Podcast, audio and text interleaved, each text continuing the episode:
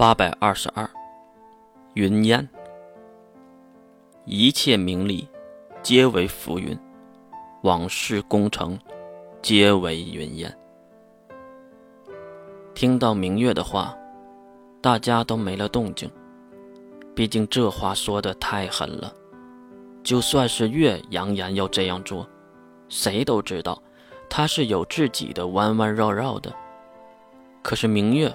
可不懂那些阴险诡诈的谋计，如果开口，那就是真实。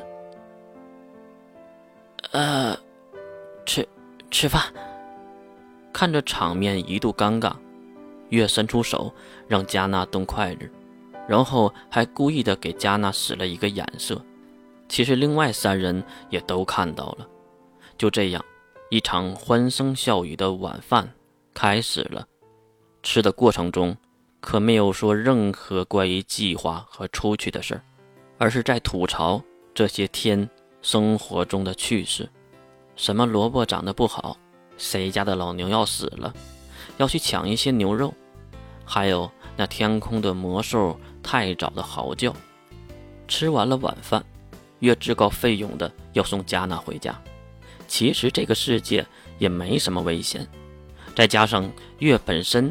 就没有人家加纳厉害，谁都知道月的小心思，当然也就没人去反对。他在家里也不能做什么家务，收拾的活都是杀生石来的。不过月却带走了杀生石，那还由谁来做呢？怎么不说话呢？两人并肩行走在石子路上，月转头看向身边的少女加纳。他摆弄着自己自带那自然卷的黑金色长发。我对于父母的记忆已经忘得差不多了，再加上他们真的会接纳我吗？月这才知道，原来这个姑娘在担心这个。其实不去问，月这个钢铁老直男也不会猜得到。只见月伸出咸猪手，一把就捏住了加纳的大胸脯，完完全全是一手无法掌握的大小。由于这边这个世界是没有文胸这个东西存在的，只有一层裹胸布，所以摸上去的手感几乎可以理解成和直接摸没什么区别。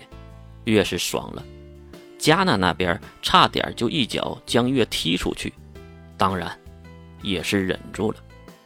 收回腿的加纳一脸涨红的瞪向月，因为月的爪子还没收回去呢，依然捏着自己的前胸。干嘛？竟然是干嘛？很明显，加纳知道月能有这样的动作是有目的性的，毕竟在这个家伙的身边已经生活了十几年了。月这才放下手，并将笑脸改为严肃。血浓于水。你父母的事儿你不用担心，他们比你想象的更爱你。但是你千万别忘了你自己的使命。你他妈的是什么？从月的眼神中可以看出，他不是在商量，而是在命令。加纳马上低头行礼，不过被月阻止了。郑家是没有女性的，你就没想过你为什么会出生吗？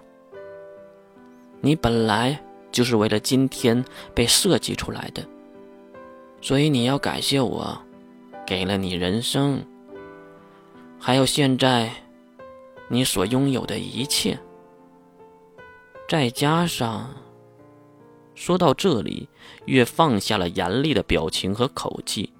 继续带着加纳往前走，看着四周的田景，还有那不太宁静的虫叫。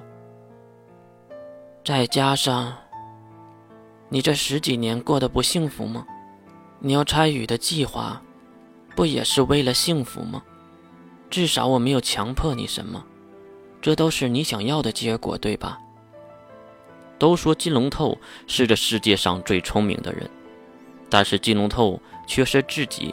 连前五都排不上，但是加纳看向眼前的月，他知道这个男人一定会进入前三名。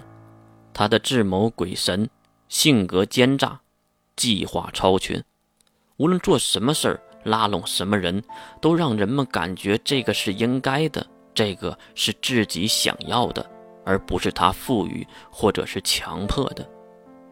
就犹如月说的一样。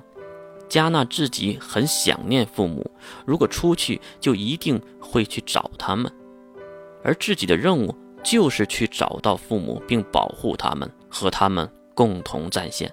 可是加纳也知道，这一切都是眼前这个男人计划好的，这是多么恐怖的事儿！阳谋，让你知道你却没有办法的计谋。怎么了？越看向。想着这些发呆的加纳，他心里清楚不是吴越的对手，所以也不再隐瞒什么。吴越叔叔，你会杀了他们吗？谁？月其实已经猜到了，但是就是想问。加纳也是直截了当。我的父母。月立马停下了脚步，一脸好奇的看向加纳。也不知道是不是故意的。他们不仅是你的父母，也是我的好朋友。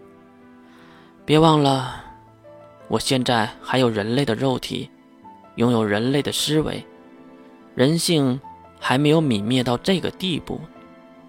说罢，月伸手拍了拍加纳的肩头。加纳心里一定在想：我信你个鬼！你个糟老头子，坏得很。当然了，嘴上是不能这么说的。啊，我知道了，吴越叔叔。那我们什么时候去啊？你也要跟着去吗？理所应当的问题，可是月没有回答。答复他的是一位面无表情的红发美女。小主会和我一起去的，你马上就去。啊？